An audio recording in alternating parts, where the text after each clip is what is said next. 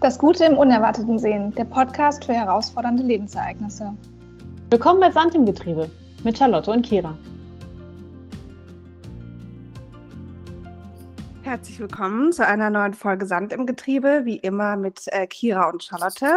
Hallo Kira, du bist, wo bist du heute?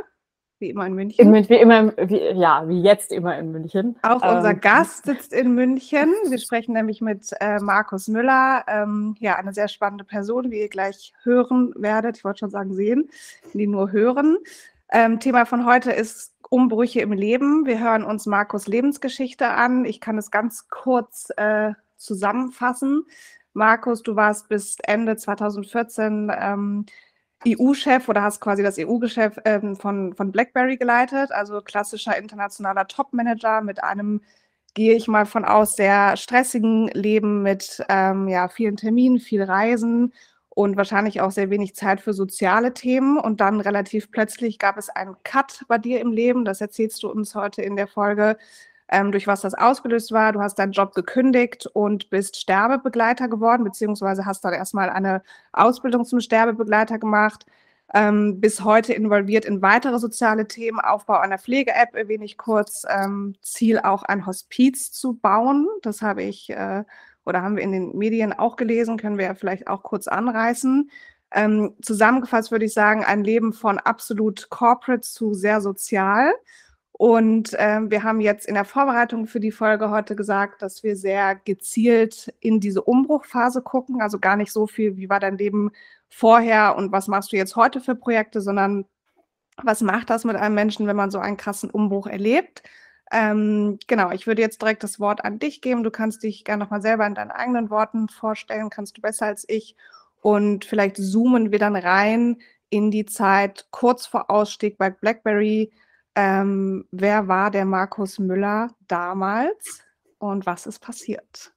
Ja, ja hallo Charlotte, hallo Kira, vielen Dank für die Einladung, heute hier zu sein. Und ja, äh, ja also vielleicht äh, erzähle ich erstmal so ein bisschen ähm, von mir. Also ich bin tatsächlich ja ursprünglich eigentlich äh, Unternehmer gewesen. Also habe meine erste Firma im, im Jurastudium gegründet damals und die dann großgezogen und bin dann durch den Verkauf der Firma in das Corporate-Geschäft gekommen, in die Corporate-Welt. Bin also eigentlich kein klassisches Corporate-Gewächs, es gibt viele Leute, die nach dem Studium dann sofort in eine große Firma gehen und da dann auch ewig bleiben und dann irgendwann mal vielleicht durchdrehen und äh, Midlife-Crisis kriegen und dann was Neues machen wollen. Bei mir war es sozusagen eigentlich ja wieder eine, Rück eine Rückkehr zu den unternehmerischen Wurzeln.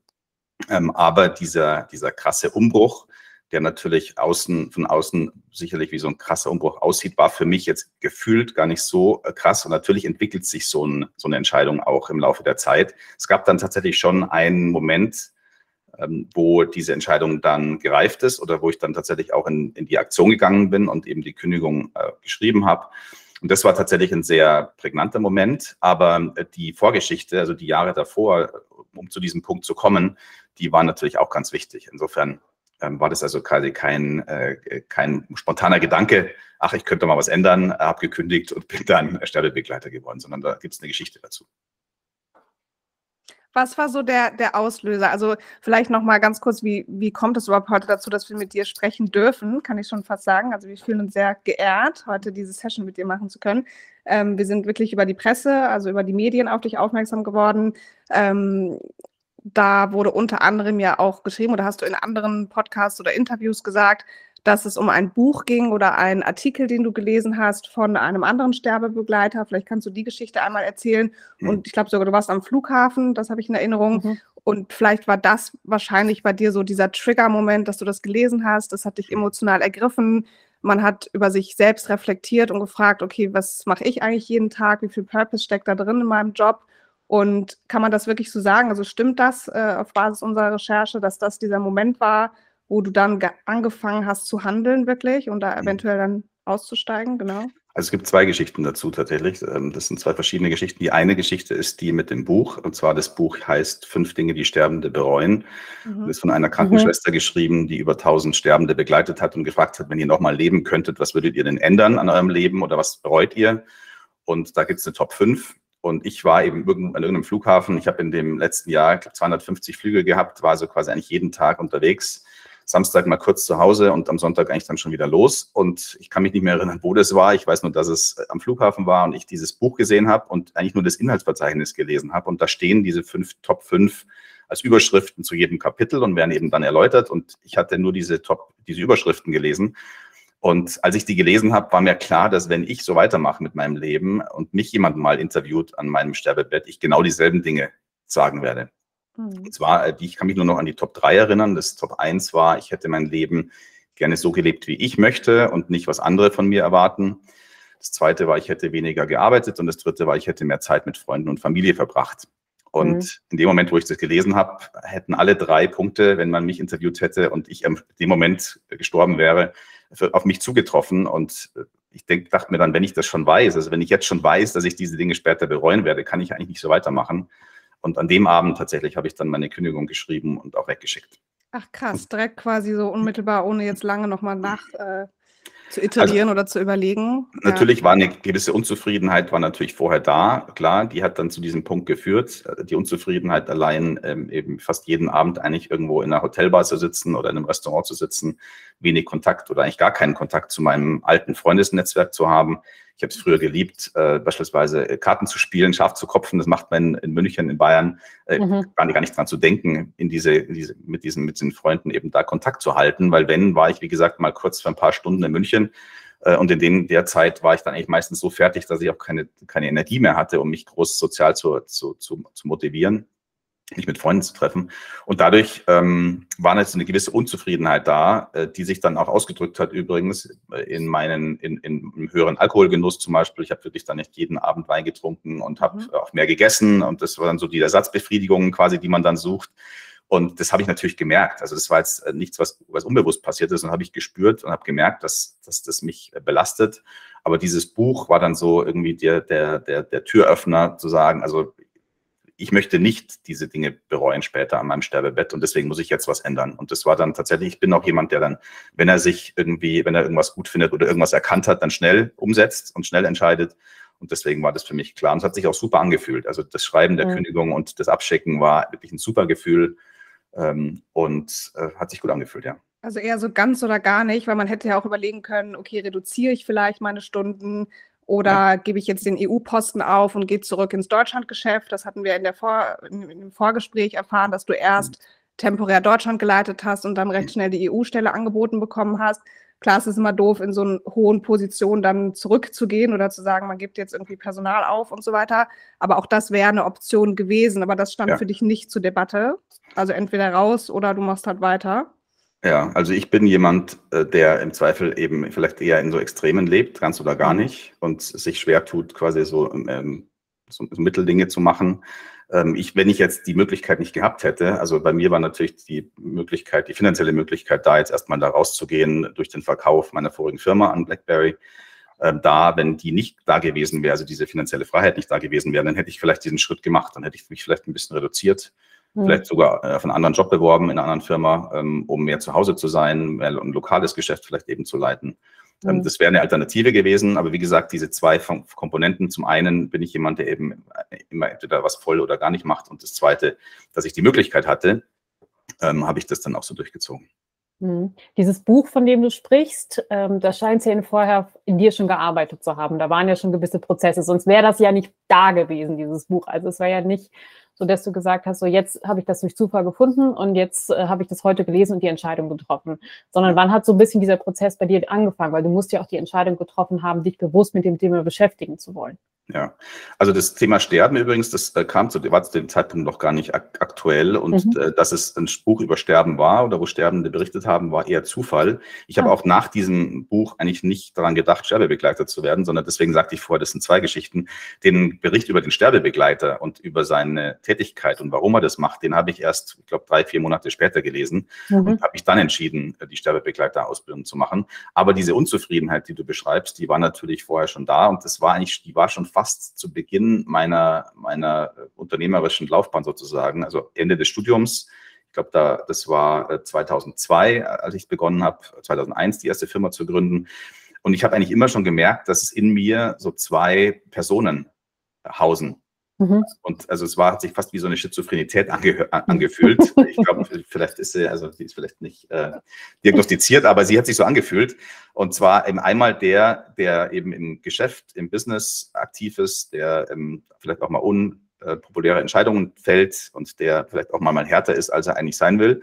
Und dann der Private sozusagen, Markus, der sich eigentlich schon lange, schon immer seit Anfang 20 mit viel mit Religion auseinandergesetzt hat, äh, mit, mit der ah. Frage, warum sind wir hier? Also mit Buddhismus auch, ich glaube, zehn Jahre lang habe ich mich viel mit Buddhismus beschäftigt, auch viel meditiert in der Zeit damals.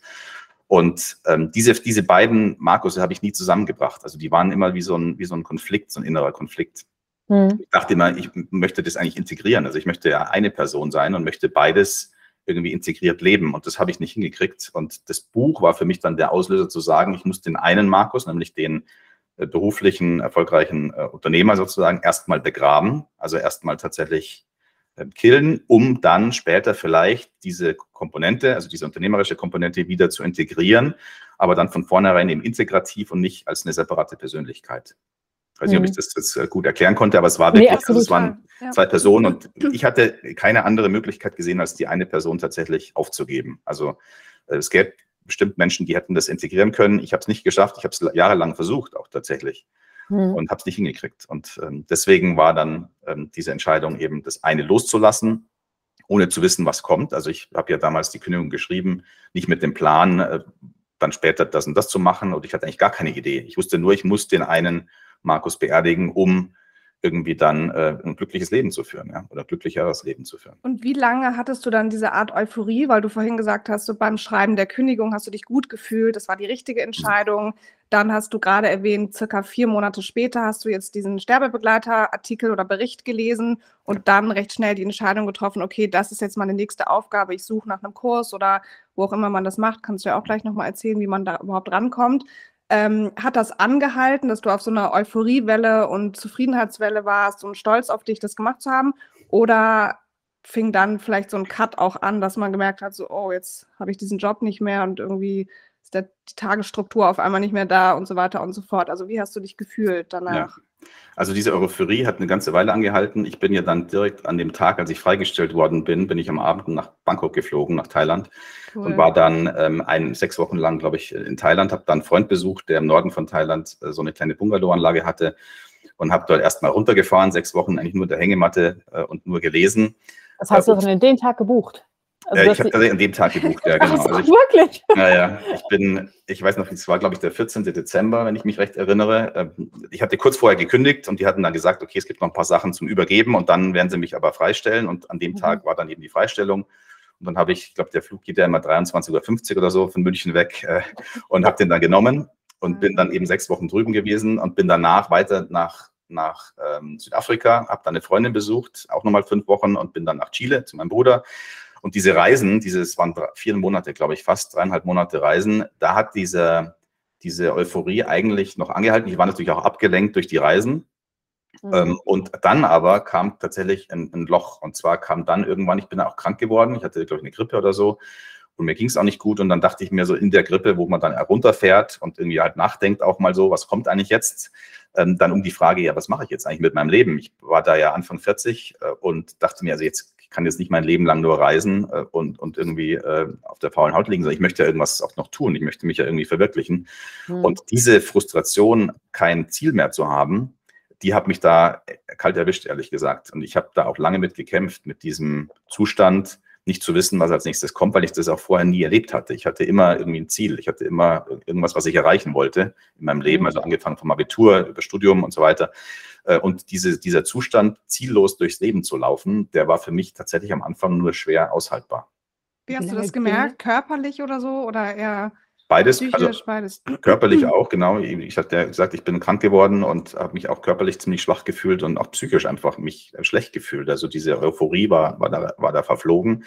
Und die Frage, ja, wie gehe ich jetzt mit einem Leben um, wo ich eigentlich nichts mehr, nichts mehr zu tun habe? Also einfach jeden Morgen aufzustehen, mit dem Hund Gassi zu gehen und ins Bett zu gehen, ist zwar jetzt für eine Zeit mal ganz nett, aber ja nicht dauerhaft erfüllend.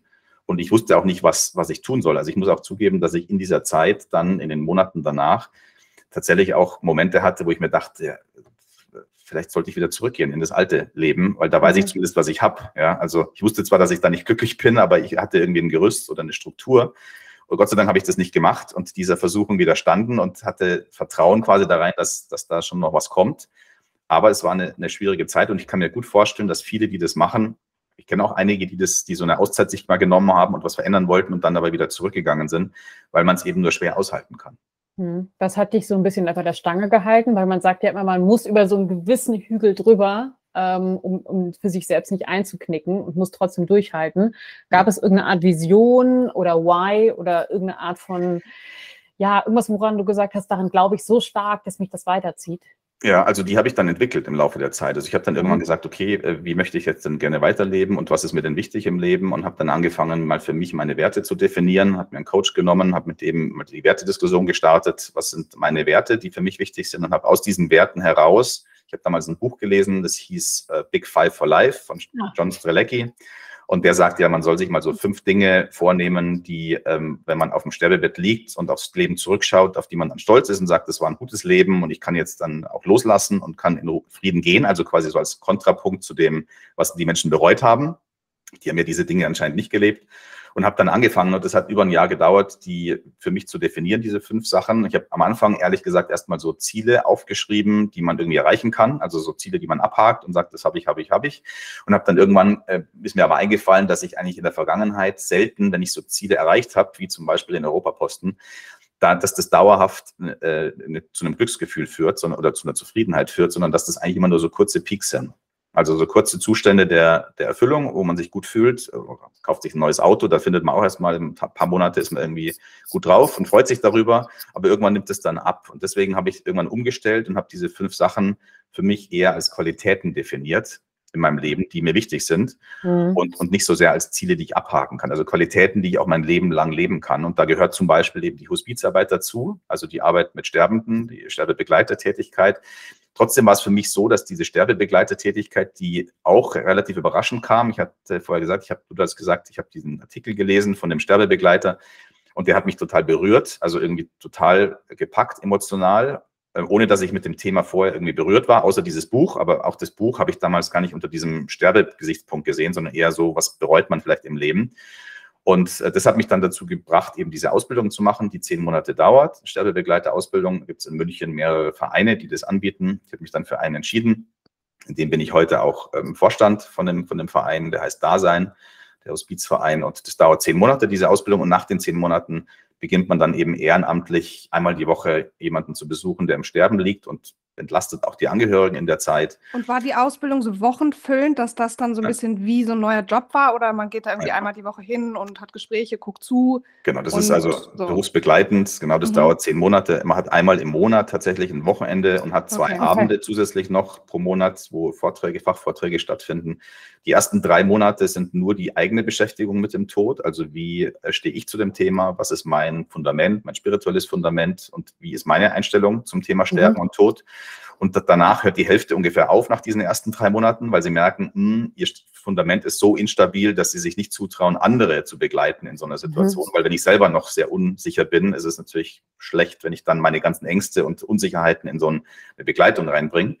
Und die andere Hälfte macht dann weiter, die letzten sieben Monate, und die sind insbesondere ähm, mit der Frage eben beschäftigt man sich, wie kann ich andere begleiten? Also da geht es sehr viel um Sprech, äh, um, um Gesprächstraining, um Gesprächsführung, und diese ganzen Dinge. Und nach diesen zehn Monaten eben fängt man dann an. Aber diese ganze Thematik Sterbebegleitung war für mich von Anfang an eigentlich immer so eine ehrenamtliche Sache. Also das war so eine Sache, die läuft nebenher, die läuft äh, mit sozusagen, aber das war jetzt nichts, was ich mir vorstellen konnte, das zu der Haupttätigkeit in meinem Leben zu machen. Mhm.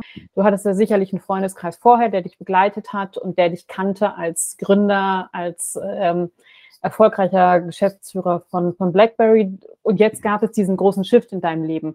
Wie ist das auch von, von Freunden und Familie angekommen? Weil für dich natürlich die, die Konfrontation mit dem Tod und diese starke Auseinandersetzung, ich weiß es selbst aus dem eigenen Umfeld, das ist nicht was für jeden. Und das hat mhm. ja auch für dich nochmal in der, in der Wertevorstellung ein paar Sachen geändert.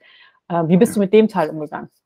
Ja, Also ich hatte ähm, auch da, weil ich vorher von dieser Schizophrenität erzählt hatte, eigentlich zwei Freundeskreise, muss ich fast sagen. Ähm, einmal ein Freundeskreis, mit dem ich viel über diese spirituellen Dinge gesprochen habe und über diese persönlichen Dinge und dann eben einen Bekanntenkreis, würde ich fast sagen, eher als ein Freundeskreis mhm. in meinem Jobumfeld.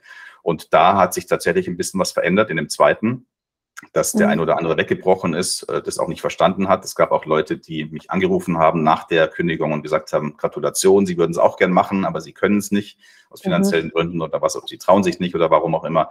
Aber es gab natürlich auch viele, die das nicht verstanden haben und gesagt hat, jetzt dreht er durch und jetzt äh, kommt die Midlife Crisis und jetzt geht er als Mönch nach, nach Tibet und so. Ähm, und die sind heute auch nicht mehr Teil meines Freundeskreises, aber so mein, mein Kernfreundeskreis, also wirklich die besten Freunde, die sind eigentlich mein Leben lang geblieben und die sind heute, stehen die noch genauso zu mir wie, wie vorher. Äh, mhm. Das, da war niemand dabei, der gesagt hat, äh, damit kann er nicht umgehen, auch wenn jetzt vielleicht nicht jeder von denen bereit ist, mit mir diese Themen wie Sterben und Tod bis ins letzte Detail zu diskutieren.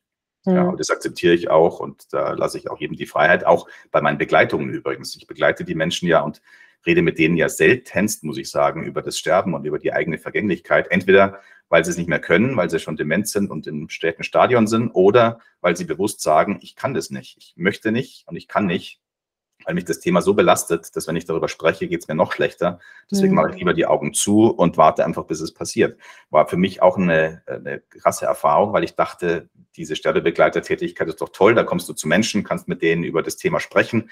Ähm, das passiert ganz, ganz selten leider nur.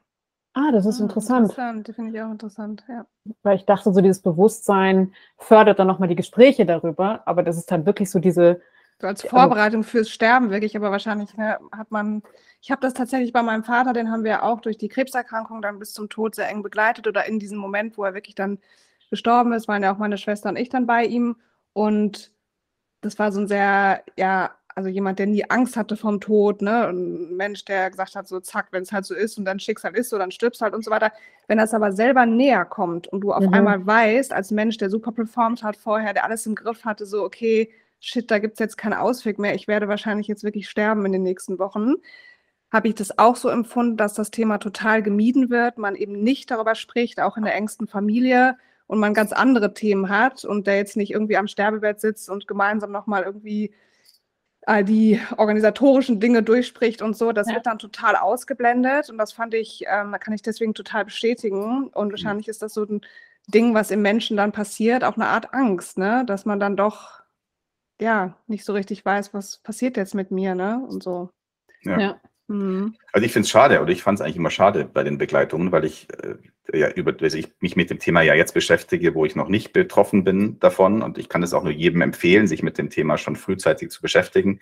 Du hast vorher gesagt, dass wir auch in München ein Hospiz bauen. Das Hospiz, was wir bauen, stationäres Hospiz, ist mitten in der Stadt und ist auch sehr ah. auffällig. Also wir haben dann Architektenwettbewerb gemacht vorher und äh, da gab es einen sehr auffälligen Entwurf. Wir wollten es bewusst auch so, dass quasi, wenn Menschen da vorbeifahren oder vorbeigehen, schauen, was ist das denn? Vielleicht auch mal reingehen, weil unten wird ein Café drin sein und sich diesem Thema eben Sterben und Tod vielleicht nähern, vielleicht am Anfang über Kunst. Wir werden da auch Kunstausstellungen machen. Musik hat sich ja immer mit dem Thema und, und Literatur auch beschäftigt, mit dem Thema Sterben. Und ich glaube halt, dass dieses, dass es sich lohnt, sich mit diesem Thema zu beschäftigen, bevor man selbst betroffen ist, weil dann ist es eben oft zu spät, also ist es zu spät oder es ist oft eben dann so extrem belastend, wenn man dieses Thema sein Leben lang eben nie angeschaut hat, dass man das die letzten Tage oder Wochen auch nicht mehr hinkriegt. Ja, das ist eigentlich schade, weil ich glaube, dass, die Beschäftigung mit dem Sterben und Tod als einer der Pole unseres Lebens, also wir haben ja zwei Pole, das äh, Geborenwerden und das Sterben. Und ich glaube, mit diesen beiden Polen macht es schon Sinn, sich zu beschäftigen, um die Zeit dazwischen einigermaßen gut hinzukriegen. Und Ziel des Hospizes ist, so ein bisschen das ganze Thema aufzubrechen, ähm, heller, freundlicher vielleicht zu machen, die Angst den Leuten zu nehmen, das jetzt nicht nur mit dem Thema Tod zu verbinden, wie du gerade gesagt hast, dass vielleicht auch mal eine Ausstellung stattfindet und Leute, die jetzt so unmittelbar nichts damit zu tun haben, überhaupt mal in solche Räumlichkeiten vielleicht kommen.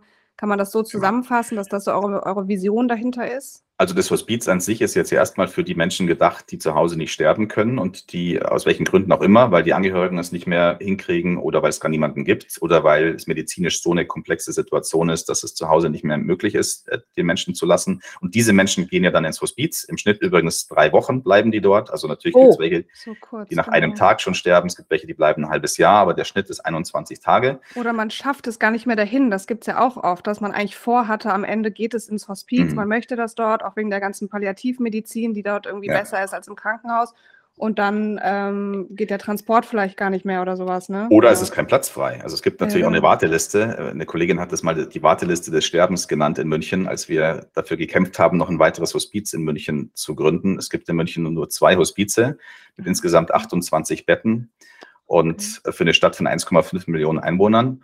Äh, und was wir dann eben gesagt haben mit unserem Hospiz, was wir jetzt dahin bauen, ist, dass wir es eben nicht an den Stadtrand stellen äh, und irgendwo quasi verstecken, sondern dass wir es eben mitten in die Stadt bauen, auch mit diesem Zeichen, das Zeichen zu setzen und zu sagen, Leute, ähm, hier wird gestorben und äh, beschäftigt euch mit dem Thema und es lohnt sich. Und wie gesagt, da ist die Hoffnung über Kunst, über einen Café, die Menschen eben, wie du sagtest, ins Hospiz zu bringen, die jetzt niemanden da besuchen oder die konkreten Anliegen haben.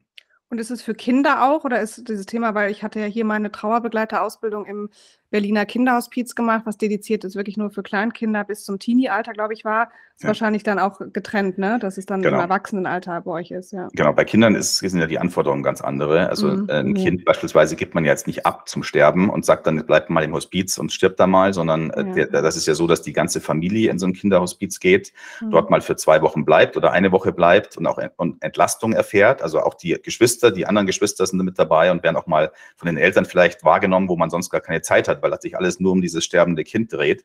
Ja. Und nach zwei Wochen geht man wieder nach Hause. Und dann kommt man vielleicht nochmal wieder für eine Entlastung und geht dann wieder nach Hause. Und beim Erwachsenenhospiz ist es wirklich ja so, dass es zu Hause nicht mehr geht und die Person dann final ihr letzte Wohnort sozusagen, Wohnstätte in das Hospiz verlegt und dort auch verstirbt. Mhm. Ihr habt jetzt Spatenstich für 2023, gell? Und ich hatte gesehen, ich, hoffentlich, hoffentlich und, genau. und, in Giesing dann. Mhm, also das, genau. okay, perfekt. Ja. Das heißt, äh, für alle, die die sich in München ein bisschen auskennen, äh, das ist schon sehr, sehr im Zentrum. Deswegen, ich bin, ich bin mal sehr gespannt. Ähm, ich würde gerne auf eins referieren, was, was ich sehr interessant fand, und zwar über diesen Artikel oder einen Artikel. Es gibt mehrere Artikel über dich, und, das, und zwar der Artikel von der Bild aus dem August. Du wirst ihn vielleicht kennen, mit einer der Headlines: Der Mann, der alles kann. der Mann, der alles kann. Ähm, was ich so faszinierend finde, weil du ja gerade so eine ganz andere Perspektive zeigst. So, okay, es gibt so dieses nach außen, diese, die, diese Story, die man kennt, die so total perfekt ineinander passt. Und das, was du uns ja gerade erzählst, ist so, da gibt es Hürden, da gibt es Sachen, die man durchgehen muss. Und ähm, du hast ja gesagt, du musstest diesen einen Teil von dir aufgeben, von mhm. dem ja auch dieses Bild konstruiert worden ist. Ja. Ähm, wenn du dir jetzt den Markus anschaust von vor, wir haben jetzt fast 2023 und vor, vor knapp acht Jahren und du guckst ihn dir jetzt an, ähm, Gibt es irgendwas, wir wollen mal referieren, Sachen, die Sterbende be äh, bereuen, was du sagst, das hätte ich schon früher gemacht oder war das die perfekte Timeline und ich bin genau die Person geworden, die ich eigentlich sein wollte? Also das mit dem früher machen, äh, das ist äh, wahrscheinlich einfach schwierig. Natürlich hätte ich diesen Weg auch schon früher einschlagen können, wenn ich, wenn ich in der Lage dazu gewesen wäre. Dann hätte ich es mhm. auch gemacht, aber anscheinend war ich damals nicht in der Lage dazu. Mhm. Deswegen ist es auch immer schwer, finde ich, wenn ich mit Studenten spreche. Ich bin ja auch Dozent an der Hochschule und spreche über Entrepreneurship und manchmal fragen die dann so, was ist denn das, was du uns mitgeben würdest, was du sozusagen eigentlich schon jetzt viel, viel früher vielleicht hättest machen mhm. können, mhm. was du jetzt erst erkannt hast. Und ich sage dann immer, ihr müsst es selber erkennen. Also euch ja. jetzt da irgendwas zu erzählen, ähm, das sag mal, das Geld allein nicht glücklich macht, ist dieser dumme Spruch, ja. Wenn ich das in 20-Jährigen, wenn mir das jemand gesagt hätte mit 20, hätte ich gesagt, ja, schön, interessiert mich nicht. Ich will es trotzdem verdienen, ja. Ich will trotzdem reich werden. Also ich glaube, diese Erfahrung muss man selber machen und deswegen ist es, habe ich auch mir gegenüber die, die Nachsicht sozusagen, dass ich einfach die Zeit gebraucht habe, zu diesem Punkt zu kommen. Andere schaffen das schon viel früher. Ich kenne junge Leute, die mir heute schon sagen, für sie ist Purpose das Wichtigste. Sie verzichten auf Gehalt, sie verzichten auf vieles im Leben, nur um irgendwas zu finden, an irgendwas zu arbeiten, was ihr Herz berührt und wo sie glauben, das ist was Sinnvolles. Habe ich groß, größte Hochachtung davor, wenn jemand mit Anfang 20 sowas schon formulieren kann und sowas schon mhm. erkannt hat.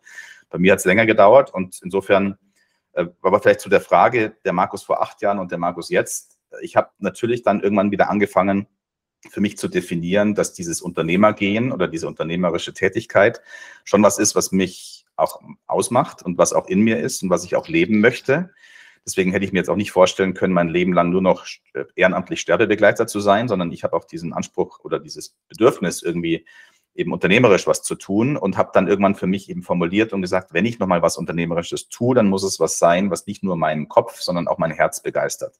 Ja. Und dies, da hat es tatsächlich auch nochmal lange gedauert, bis ich was gefunden habe, wo genau diese, diese beiden äh, Voraussetzungen, nämlich Kopf und Herz, in Einklang zu bringen, damit auch ähm, zugeschlagen haben, das war tatsächlich die jetzige Firma, die ich vor vier Jahren gegründet habe mit dem Chris, Christian Ehl zusammen, äh, die Nui heißt. Und das war mhm. das erste Mal, wo ich gemerkt habe, boah, da zieht es mich nicht nur von meinem Kopf, der sagt, da ist Wahnsinnspotenzial, das brauchen die Menschen, das, das ist ein großer Markt, sondern auch von meinem Herzen, ähm, der sagt, das ist echt eine gute Sache und äh, da können wir Menschen mithelfen. Und das mhm. war ja damals, was du am Anfang des Podcasts jetzt hier gesagt hattest, dieser Wunsch, dass irgendwie zwei Personen oder zwei Herzen in dir schlugen. Und eigentlich hast du ja mit dem Setup, was du jetzt gewählt hast, genau das geschafft. Ne? Du bist war jetzt nach wie vor unternehmerisch tätig, man baut was auf. Gerade jetzt dieses, dieses, diese Pflege-App, die du gerade erwähnt hast.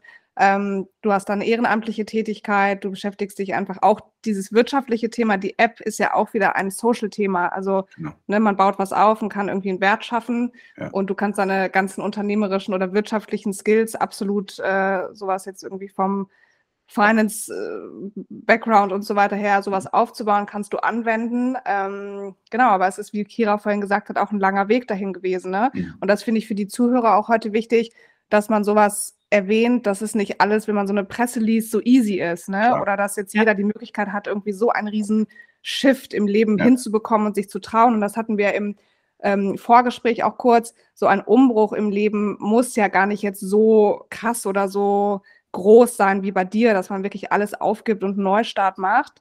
Ähm, das kann ja auch im Unternehmen zum Beispiel sein, dass man einfach sagt, man ist auf einer Position nicht mehr glücklich ja.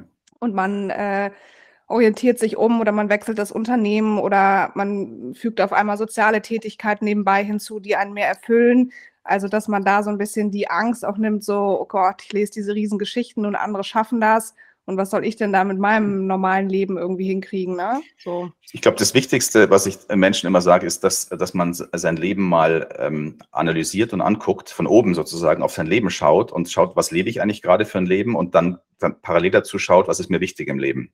Und mhm. dann schaut es dann übereinander legt und guckt, matcht es. Und in vielen Fällen matcht es natürlich nicht 100 Prozent. Und dann kann ich gucken, wo kann ich denn vielleicht auch über kleine Schritte eben eine große Wirkung haben. Also wo kann ich über vielleicht eine ehrenamtliche Tätigkeit dieses fehlende, diesen fehlenden Purpose oder dieses Bewusstsein, ich mache was Sinnvolles, hinzufügen. Ja, da muss ich zwei Stunden pro Woche dafür aufwenden, jetzt als Sterbebegleiter. Das kriege ich vielleicht hin. Oder ich mache mhm. was anderes. Also jeder muss natürlich dann die soziale Tätigkeit machen, die ihn erfüllt. Aber das könnten so kleine Schritte sein. Ich glaube, das Wichtigste ist dieses Assessment. Also dieses einmal sich hinsetzen und sagen, was ist mir wichtig im Leben? Und da hat mir unglaublich geholfen, diese Vorstellung, ich liege jetzt wirklich auf dem Sterbebett, ich sterbe jetzt und gucke mhm. zurück auf mein Leben. Was sind die Dinge, die jetzt noch wichtig sind? Ja, da ist, das Auto ist nicht wichtig, das Haus ist nicht wichtig. Vielleicht ist Familie wichtig für, für viele, die sagen, ich möchte irgendwie eine Familie. Mein Vater zum Beispiel, für den war Familie immer wichtig. Der hatte keine wirklich funktionierende, weil sein Vater im Krieg gefallen ist. Für ihn war das eines der wichtigsten Dinge, eine funktionierende Familie zu haben. Und das hat er mhm. geschafft. Und ich glaube, da wird er immer auch auf seinem Sterbebett, wird er da zurückgucken und sagen, toll. Ja. Und das einfach mal zu formulieren für sich und dann das abzugleichen mit dem Ist-Bild und zu sagen, was für kleine oder große Schritte kann ich tun, um diesem Bild näher zu kommen. Aber die wenigsten kommen da ja alleine hin. Du hast vorhin auch das Thema Coach angesprochen. Das hatten genau. Kira und ich ja auch jetzt in diversen Folgen, sei es jetzt irgendwie eine psychologische Unterstützung oder eben eine Business Coaching. Das ist immer mal wieder in den Folgen jetzt aufgeploppt. Ähm, wir zwei haben ja auch in der Folge alleine einmal darüber gesprochen, dass ich zum Beispiel gesagt habe, ich hatte jetzt noch nie ähm, einen Coach und irgendwie komme ich immer mehr dahin, dass ich sowas gerne mal hätte. Jetzt nicht mhm. rein psychologisch, sondern am besten so eine Person, die beides so kann, die so holistisch mal auf mein Leben guckt, wo ich vielleicht themenlos werden kann, ja. der man so ein bisschen berichten kann, um themenlos zu werden. Ähm, würdest du das anderen Leuten mit auf den Weg geben, dass es wirklich eine gute Sache ist und dann nochmal vielleicht so deine Expertise, wie findet man denn irgendwie einen guten Coach? Weil das finde ich total schwierig. Man, man googelt, man will ja auch nicht Freunde fragen, so, hey, hast du irgendjemanden, das will man vielleicht auch nicht teilen oder mhm. diese Person preisgeben. Das, selbst für mich persönlich finde ich das super schwer. Wo finde ich jetzt so einen Life-Coach oder sowas, weißt du? Ja. Ja, also ich hatte, ich empfehle es jedem Menschen, Coaches, einen Coach zu haben. Ich hatte mein Leben eigentlich auch immer Coaches, meistens in der Vergangenheit, also früher zu Beginn meiner, meiner Laufbahn vor allem Business, Business Coaches, die mir geholfen haben, mal was in Vertrieb aufzubauen. Ich habe ja keine Ahnung gehabt, wie man Vertrieb aufbaut, eine erste, die erste Firma, erste Firmengründung. Und da hatte ich einen Vertriebscoach, der mir dabei geholfen hat. Und das ging dann, je älter ich wurde, desto mehr ging dieser Business Coach das waren verschiedene Menschen, dann immer mehr auch, sagen wir mal, in die Persönlichkeitsentwicklung. Jetzt nicht so sehr in private Sachen, also, also ich, äh, was, wie lebe ich meine Partnerschaft, aber schon auch, was ist denn mein Führungsstil? Äh, wie möchte ich als Führungskraft wahrgenommen werden und wie möchte ich führen? Und das ist ja dann schon auch eine sehr persönliche, persönliche Sache, wo es auch eben darum geht, seine Werte mal zu definieren und klar zu werden, mhm. was ist mir wichtig. Aber es ist tatsächlich unglaublich schwierig, einen, einen, guten Coach zu finden. Ich hatte jetzt gerade wieder vor bis letztes Jahr eine Coach-In für, ich glaube, sechs oder, oder acht Wochen, äh, Monate. Mhm. Ähm, ich habe dann irgendwann gemerkt, das hat sich irgendwie erschöpft mit der und dann deswegen habe ich das wieder aufgehört. Ähm, ich habe das damals, ich habe von der äh, eine Meditation gehört und dachte mir, die ist super, habe über die recherchiert und habe gesehen, die macht auch Coachings und habe mich dann mit ihr getroffen für eine halbe Stunde so als Kennenlernen und da glaube ich, kann man dann schon ganz gut sehen, hat man Draht zu der Person, vertraut man der Person und kann die einem irgendwie was mitgeben und ähm, oder Bücher beispielsweise. Wenn ich irgendein tolles Buch gelesen habe, oft sind ja Autoren auch als Coaches tätig. Also das wäre so meine einzige Empfehlung, dass man halt, wenn man irgendwas schon mal über die Person gelesen hat oder gehört hat, das, was einen berührt hat, dass man dann guckt, äh, kann man vielleicht mit dem Menschen oder aus seinem Umfeld jemanden finden, der, der einen da coachen kann. Aber ich finde es auch unglaublich schwierig. Also ich habe jetzt leider keinen Blueprint, wie man den perfekten Coach findet. Und die Sequenz, also ist das schon am Anfang zum Beispiel wichtig, wöchentlich, um wirklich aktiver an Themen zu arbeiten oder einmal im Monat, wie hast du das zum Beispiel gemacht? Oder damals jetzt bei BlackBerry wurden euch ja vielleicht auch Coaches, Business Coaches gestellt. Genau. Ähm, das weiß ich jetzt auch noch von den Unternehmen, wo ich tätig ja. war dass das, äh, je höher dann die Positionen sind, wirklich teilweise auch wöchentlich so eine Session ist, äh, ganz unterschiedlich. Ne? Also ich hatte die immer, ich finde es immer schwierig, wenn man die einmal wöchentlich macht, sondern ich habe eigentlich immer einmal monatlich diese Sessions gehabt, weil wenn ich mhm. einmal wöchentlich in die Session gehe, komme ich eigentlich gar nicht hinterher. Also ich habe ja meistens irgendeine Erkenntnis in der Session idealerweise und möchte an dieser Erkenntnis dann arbeiten und die auch entsprechend integrieren. Und wenn ich das jeden Woche mache, dann komme ich nicht hinterher, die zu integrieren. Da habe ich vielleicht am Schluss irgendwie zehn Erkenntnisse, aber nichts davon umgesetzt. Und deswegen fand ich es immer besser, da ein bisschen mehr Zeit dazwischen zu haben. Ich habe dann am Ende der Coachings teilweise sogar noch mehr als vier Wochen verstreichen lassen, weil ich gemerkt habe, ich brauche einfach länger, um diese Erkenntnis, die ich jetzt gerade hatte, um die zu integrieren in mein Leben. Ja. Mhm. Deswegen sind wöchentliche Sessions aus meiner Sicht, äh, da kann ich zwar also meine Sachen abladen und kriege vielleicht eben auch von dem Coach irgendwie so einen, so einen Hinweis, aber eigentlich geht es ja, das ist natürlich der erste Schritt, die Erkenntnis, aber das Wichtigste ist ja, das dann auch umzusetzen und zu leben. Und dafür mhm. braucht man Zeit. Absolut. Absolut. Markus, wenn jetzt die, die Menschen, die zuhören, suchen wollen, was du tust und wo du einsetzt und äh, deine unternehmerischen Fähigkeiten noch einsetzt, um, um vielleicht auch heute die Session abzuschließen, wo finden sie dich? Und deine Unternehmen und deine. Ja. Nur seinen Namen googeln und dann nicht nur man ihn.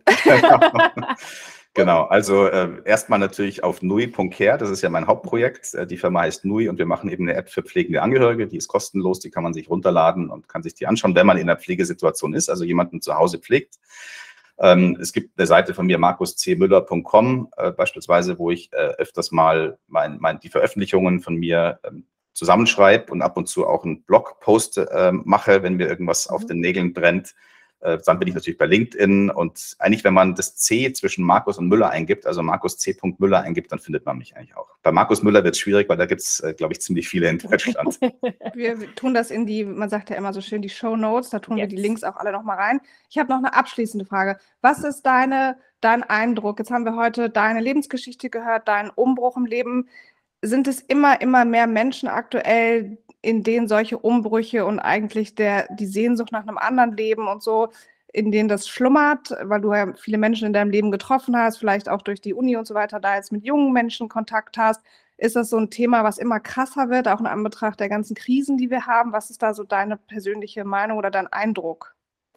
Ich glaube schon, dass es immer mehr Menschen gibt, die äh, nach sowas suchen. Ich glaube, dass das aber vor allem damit zu tun hat, dass ja die Frage ist, quasi, wo soll es denn hingehen? Also was kommt denn als nächstes? Wenn ich mir jetzt meine Eltern angucke, die im Krieg aufgewachsen sind, bei denen ging es immer nur nach oben. Und zwar dadurch, dass man wirtschaftlich äh, besser, besser dastand. Also man hat mehr Geld verdient, man konnte sich ein Haus leisten, jeder konnte ein Auto fahren, ähm, man, konnte, also man konnte sozusagen seinen Lebensstandard nicht immer steigern. Und wenn man sich unseren jetzigen Lebensstandard anguckt, ist ja die Frage, wo soll denn der hingehen? Also mhm. Ziel kann ja nicht sein, dass jeder fünf Häuser hat und jeder 20 Autos hat. Das wird, wird nicht, dazu wird es nicht kommen, sondern die Frage ist, was kann denn dann noch besser sein? Und ich glaube, dass da eben viele eben wieder zurückgucken nach innen und schauen, was macht mich denn wirklich glücklich und was macht mich zufrieden? Und da ist eben die Suche nach, einem, nach einer sinnvollen Tätigkeit, nach einem sinnvollen Leben. Wie kann ich mein Leben sinnvoll leben? Ist da, glaube ich, sehr naheliegend, weil ja auch die Wissenschaft weiß, dass die Menschen, die diesen Sinn im Leben gefunden haben oder die das Gefühl haben, sie tun was Sinnvolles, viel zufriedener sind, äh, als die das eben nicht haben. Und deswegen glaube ich auch, dass die Jugend jetzt nachwächst. Die wächst ja in, eine, in einen Wohlstand, in eine Wohlstandsgesellschaft rein. Und die fragen sich ja auch, wie können wir denn was verbessern? Und ich glaube eben, dass da der Blick nach innen der logisch folgende ist. Und deswegen finde ich das auch unglaublich toll, wenn ich mit jungen Studenten über diese Themen spreche und merke, die sind schon viel weiter, als wir das damals waren oder ich das mhm. damals war. Ja, das merkt man wirklich immer an den 20-Jährigen und so. Da denke ich mir Wahnsinn. Also mit 20 weiß ich jetzt nicht, ob ich solche Unterhaltungen hätte genau. führen können. Sehr ja. reflektiert. Ja. ja. Super. So, ich glaube, Zeit ist jetzt schon, wir hatten ja gesagt, knapp so 30 Minuten. Wahrscheinlich haben wir länger gesprochen, aber es war mhm. so, so spannend und ich würde gerne noch eine Dank. Stunde sprechen. Ja. ähm, ich auch noch Fragen. Ja. Tausend ja. Dank, Markus. Sehr Oder gerne. Kira, hast du, hast du noch was, was wir gar nicht erwähnt hatten? Nee, äh, also um Gottes Willen, ich glaube, wir könnten noch zwei, drei Stunden sprechen. Ich glaube, da gibt es noch genug Themen. Ähm, aber an der Stelle wirklich vielen, vielen Dank. Ich glaube, es gibt genau den Fokus auf den, den Bereich, den, den für viele, glaube ich, auch ja, Umbruch bedeutet, was mhm. es an Möglichkeiten gibt. Ja. Und nicht jeder muss, äh, so wie du es gemacht hast, 0 auf 100 machen, auch wenn ja. ich das äh, immer eine sehr, sehr konsequente, gute Art und Weise finde. Es gibt auch kleine Möglichkeiten. Mhm. Und äh, ja, an der Stelle vielen Dank für die Zeit und deinen Einblick. Und ähm, ich bin sehr gespannt, was da noch an Sachen kommt. Ich glaube, das ist jetzt nicht äh, das Ende von Projekten deinerseits. Ähm, Wahrscheinlich nicht, ne? Nee, und ja. äh, kann das ja aus München hier ein bisschen aus der Nähe dann auch nochmal beobachten. Ähm, genau. genau. Schön. Vielen, vielen Dank, Markus. Danke, vielen Dank Danke euch, hat Spaß Zeit. gemacht. Und Super. Frohe Weihnachten kann man schon fast sagen jetzt. Genau, natürlich auch. Guten Rutsch bald. Also, alles Gute. Tschüss. Ciao.